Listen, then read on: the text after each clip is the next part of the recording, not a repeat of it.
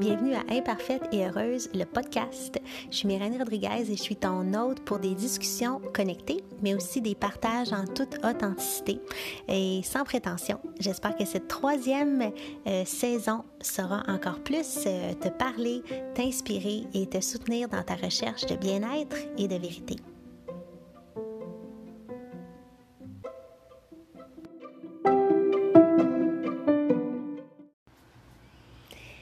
Bonjour, on dirait que ça fait longtemps qu'on s'est parlé. J'espère que vous allez bien. J'espère que euh, le dernier épisode euh, vous a euh, créé plein de réflexions. c'est toujours ça l'intérêt. L'intérêt, c'est pas d'adopter ce qui a été dit comme étant une vérité infuse, mais bien de se positionner soi-même par rapport à ce qui est présenté, par rapport à ce qu'on lit, par rapport à ce qu'on vit, par rapport à aux, gens qui sont autour de nous et des, euh, des réflexes qu'on a ou des agissements qu'on a avec eux. Euh, il y a tellement de sujets qui me semblent importants en ce moment. Wow! Comment euh, ça shift, à quel point vous vous posez des questions autant en, en soins qu'en coaching, qu'en mentorat d'affaires. C'est incroyable les, les bons qui se font les réflexions profondes qui se font et euh, les grandes transformations qui s'opèrent en ce moment. J'ai envie de parler d'authenticité aujourd'hui. Euh, on parle on parle d'authenticité, on, prend d'authenticité, sauf que ce que je réalise, c'est que c'est super difficile d'être authentique quand on ne se connaît pas. Il y a plusieurs femmes euh, à, qui je pose la question, oui, mais qu'est-ce que tu aimes ou comment est-ce que tu as envie de, créer ta business, toi, parce que je ne crois pas qu'il y ait une façon de fonctionner. Et souvent, ce que j'entends, c'est, ben, je ne sais pas. Méranie, honnêtement, je ne sais pas, tu me poses une grosse question. Donc, euh, on est tellement formaté par euh, le monde dans lequel on vit, euh, les gens que l'on, côtoie, les, euh, les parents qu'on a eus, les automatismes qu'on a, qu'on a adoptés, que parfois on ne sait pas trop qui on est, puis on ne sait pas qu'est-ce qu'on aime, et donc on ne sait pas qu'est-ce qu'on veut créer. Et sachez que si c'est votre cas, il n'y a aucune gêne à y avoir, il n'y a aucune honte à y avoir. Euh, c'est juste un signe que, ben, pourquoi pas partir à la quête de ça. Euh, récemment, il y a une expression sur les médias sociaux qui me dérange, qui est comme les moutons, les moutons ou les moutruches ou whatever. Je, je n'aime pas ça parce que c'est comme, c'est comme dire aux gens, c'est comme les, les, pointer du doigt parce qu'ils suivent une façon de penser, une façon de faire. Euh, tandis que, sincèrement, jusqu'à un certain point, on fait tous ça. Donc, tout le monde, on est formaté. On ne sait juste pas toujours consciemment par quoi. Donc, on peut être formaté par, euh, je sais pas moi, euh, les émissions de télévision, des émissions de télévision euh, qui, parlent toujours de drames relationnels et romantiques. On peut être formaté par des parents qui ont peur, euh, qui ont toujours eu peur de, suivre leurs rêves, puis qui ont suivi la ligne droite, là, tu sais, euh, un, endroit, un, emploi stable et sécuritaire. On peut être formaté par l'inverse parce qu'on est des parents qui ont tellement été dans la sécurité que par réflexe inconscient, inverse. On a décidé d'être, d'être toujours euh, dans l'insécurité, à toujours courir après un projet ou un autre parce qu'on a besoin de se sentir vivant. Donc, en quelque part, on est toujours formaté. Même si on pense qu'on est conscient, il y a toujours, toujours des croyances en nous qui font en sorte qu'on agit d'une façon ou d'une autre. Et on a moyen de les déprogrammer si on trouve que ces souffrances-là nous font du mal ou pas. Ça, c'est une autre histoire, un autre sujet. Le sujet d'aujourd'hui, c'est, bon, comment être authentique quand je ne me connais pas? Et donc, comment est-ce que je peux entrer à la rencontre de moi-même? À la rencontre de qui je suis avec ben, les croyances que j'ai à l'heure actuelle, avec l'environnement que j'ai à l'heure actuelle, avec ce que j'ai reçu comme enseignement jusqu'à présent. Comment je fais pour me voir? C'est simplement ça. Puis, euh, c'est vrai que c'est pas tout le temps facile d'être complètement authentique parce qu'en plus, on est toujours en transformation, on est toujours en changement. Donc, on apprend quelque chose, pouf, on n'est plus exactement la même personne. On n'est pas, en fait, on est la même personne, on n'est pas la même version de cette personne. Il y a 15 ans, euh, quand j'ai fait le, mon burn-out, j'étais aussi diagnostiquée avec euh, troubles d'adaptation, euh, anxiété, dépression. Bon. Et à cette époque-là, je ne savais pas du tout ce que j'aimais dans la vie mais ce que je savais, c'est que je vivais énormément de pression. Puis je me rappelle d'avoir explosé en sanglots et d'avoir dit Oh, que je tenais d'être parfaite. C'est comme c'est épuisant d'être parfaite.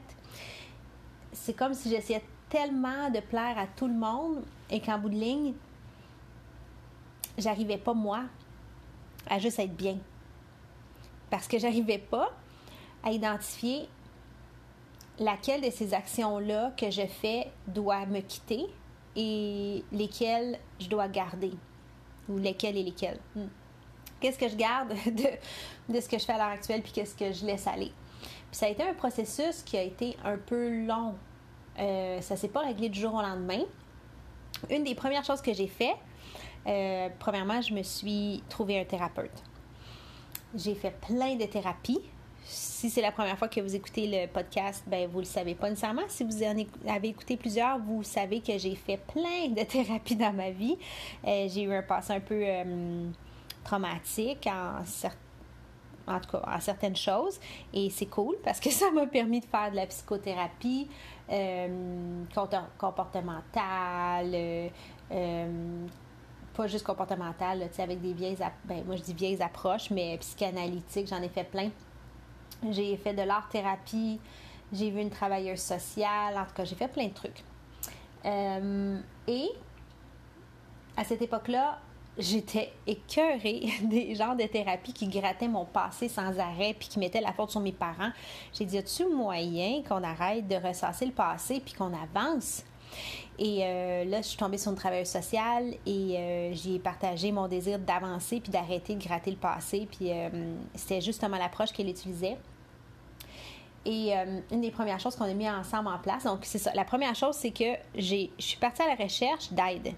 Parce que aussi autonome et forte et euh, Wonder Woman qu'on puisse être, c'est tout le temps plus facile d'avancer avec quelqu'un de neutre qui est extérieur à notre vie.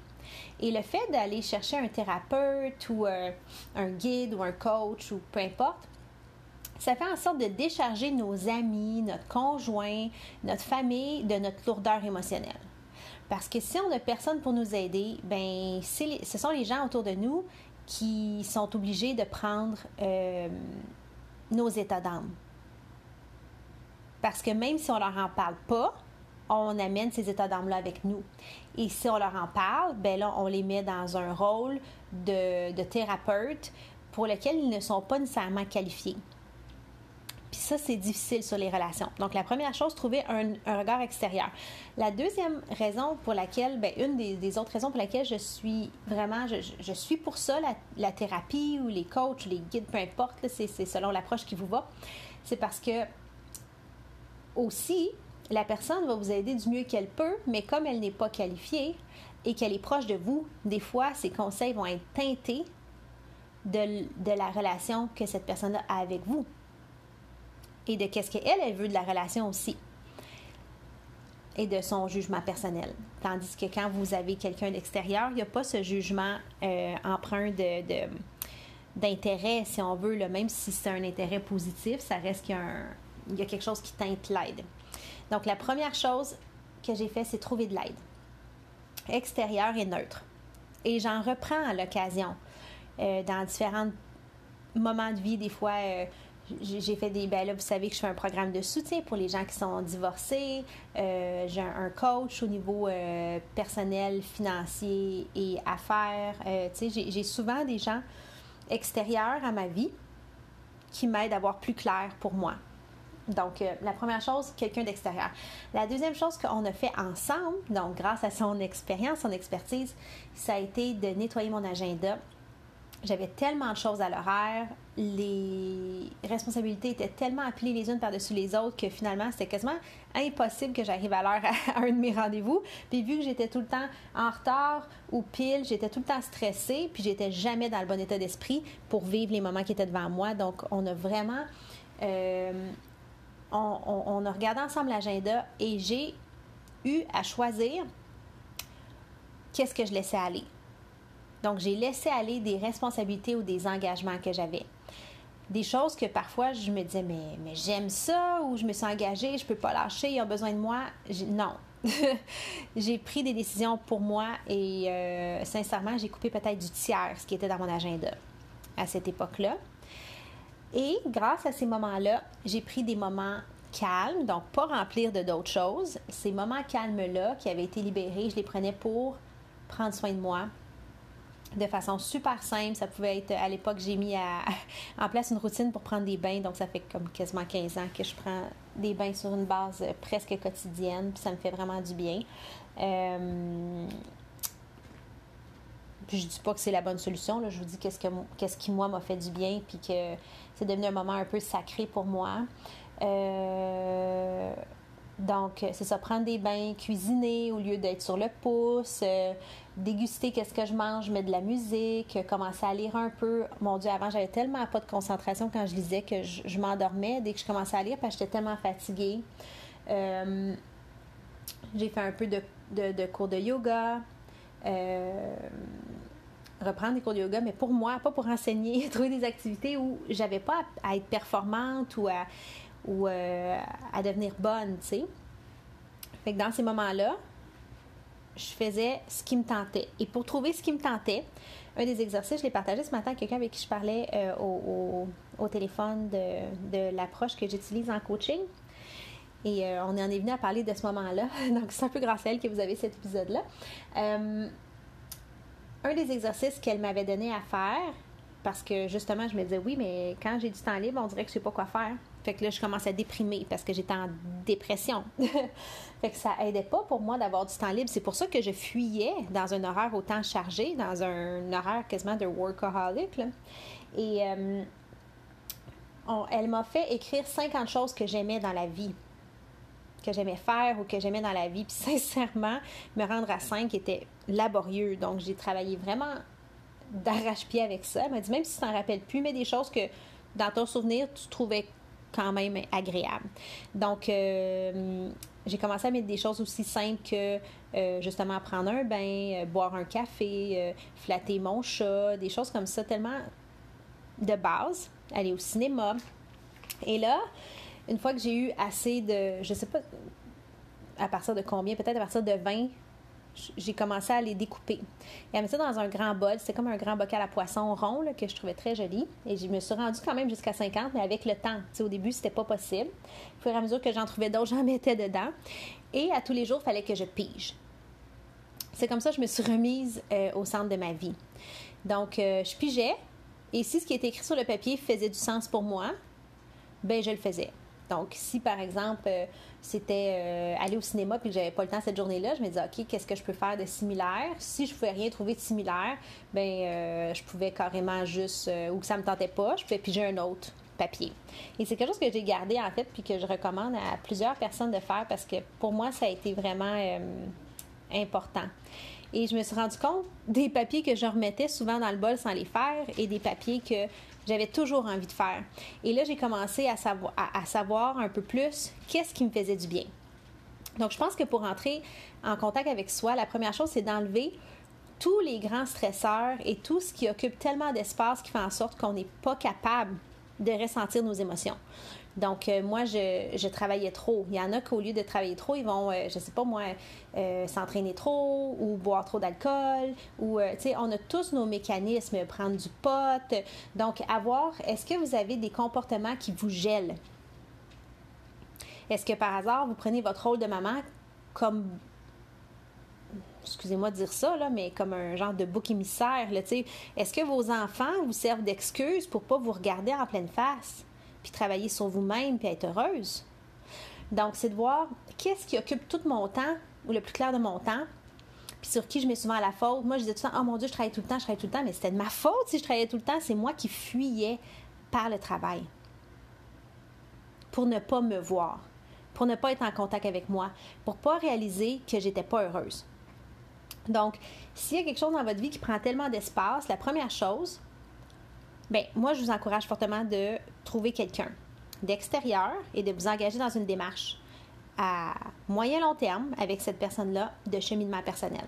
La deuxième chose, c'est de faire de l'espace dans votre agenda et d'identifier cette chose-là qui occupe tout l'espace et derrière lequel vous vous cachez.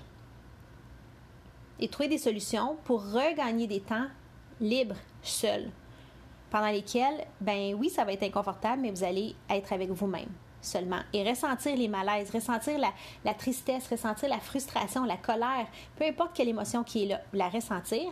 Et je vous invite fortement euh, à faire la liste de quelques choses que vous aimez. Euh, si vous pouvez vous rendre à 50, faites-le. J'ai trouvé que c'est un exercice vraiment, euh, vraiment puissant. Mettre ça dans le bol et piger au quotidien pour vous assurer de faire connaissance avec ce qui vous met dans votre joie, euh, ce que vous aimez pas, ce qui vous stimule de faire.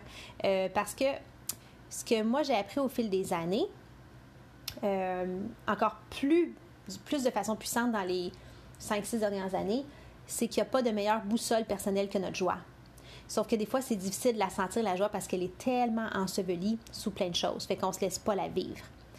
Mais en se laissant du temps pour soi, puis en ayant comme focus de faire quelque chose qui nous amène un peu de joie du moins, euh, en pigeant comme ça. En tout cas, moi, je trouve que ça a été un exercice super puissant.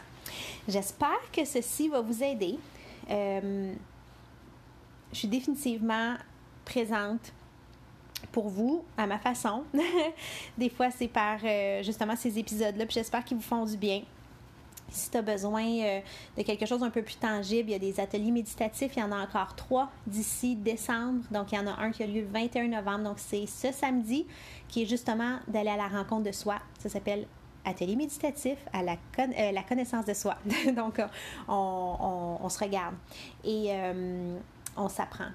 Et ensuite, Bien évidemment, vous savez que je suis toujours disponible pour vous pour l'accompagnement, du coaching. Si mon approche vous parle, donc, quand je vous parle d'aller voir quelqu'un d'extérieur, ça peut être quelqu'un qui a une approche comme la mienne, comme ça peut être n'importe quelle approche. L'important, c'est que vous trouviez la personne qui vous va et que vous, vous tendiez la main vers quelqu'un. Au lieu de rester seul euh, quand vous êtes quand vous demandez comment sortir de, ce foutu marécage. Hmm. Donc, euh, je vous souhaite une superbe semaine. Et euh, je suis assurée que vous avez euh, plein d'outils pour marcher de plus en plus vers une voie qui est complètement la vôtre et qui est vraiment pleine de bonheur. Bonne semaine, Namasté!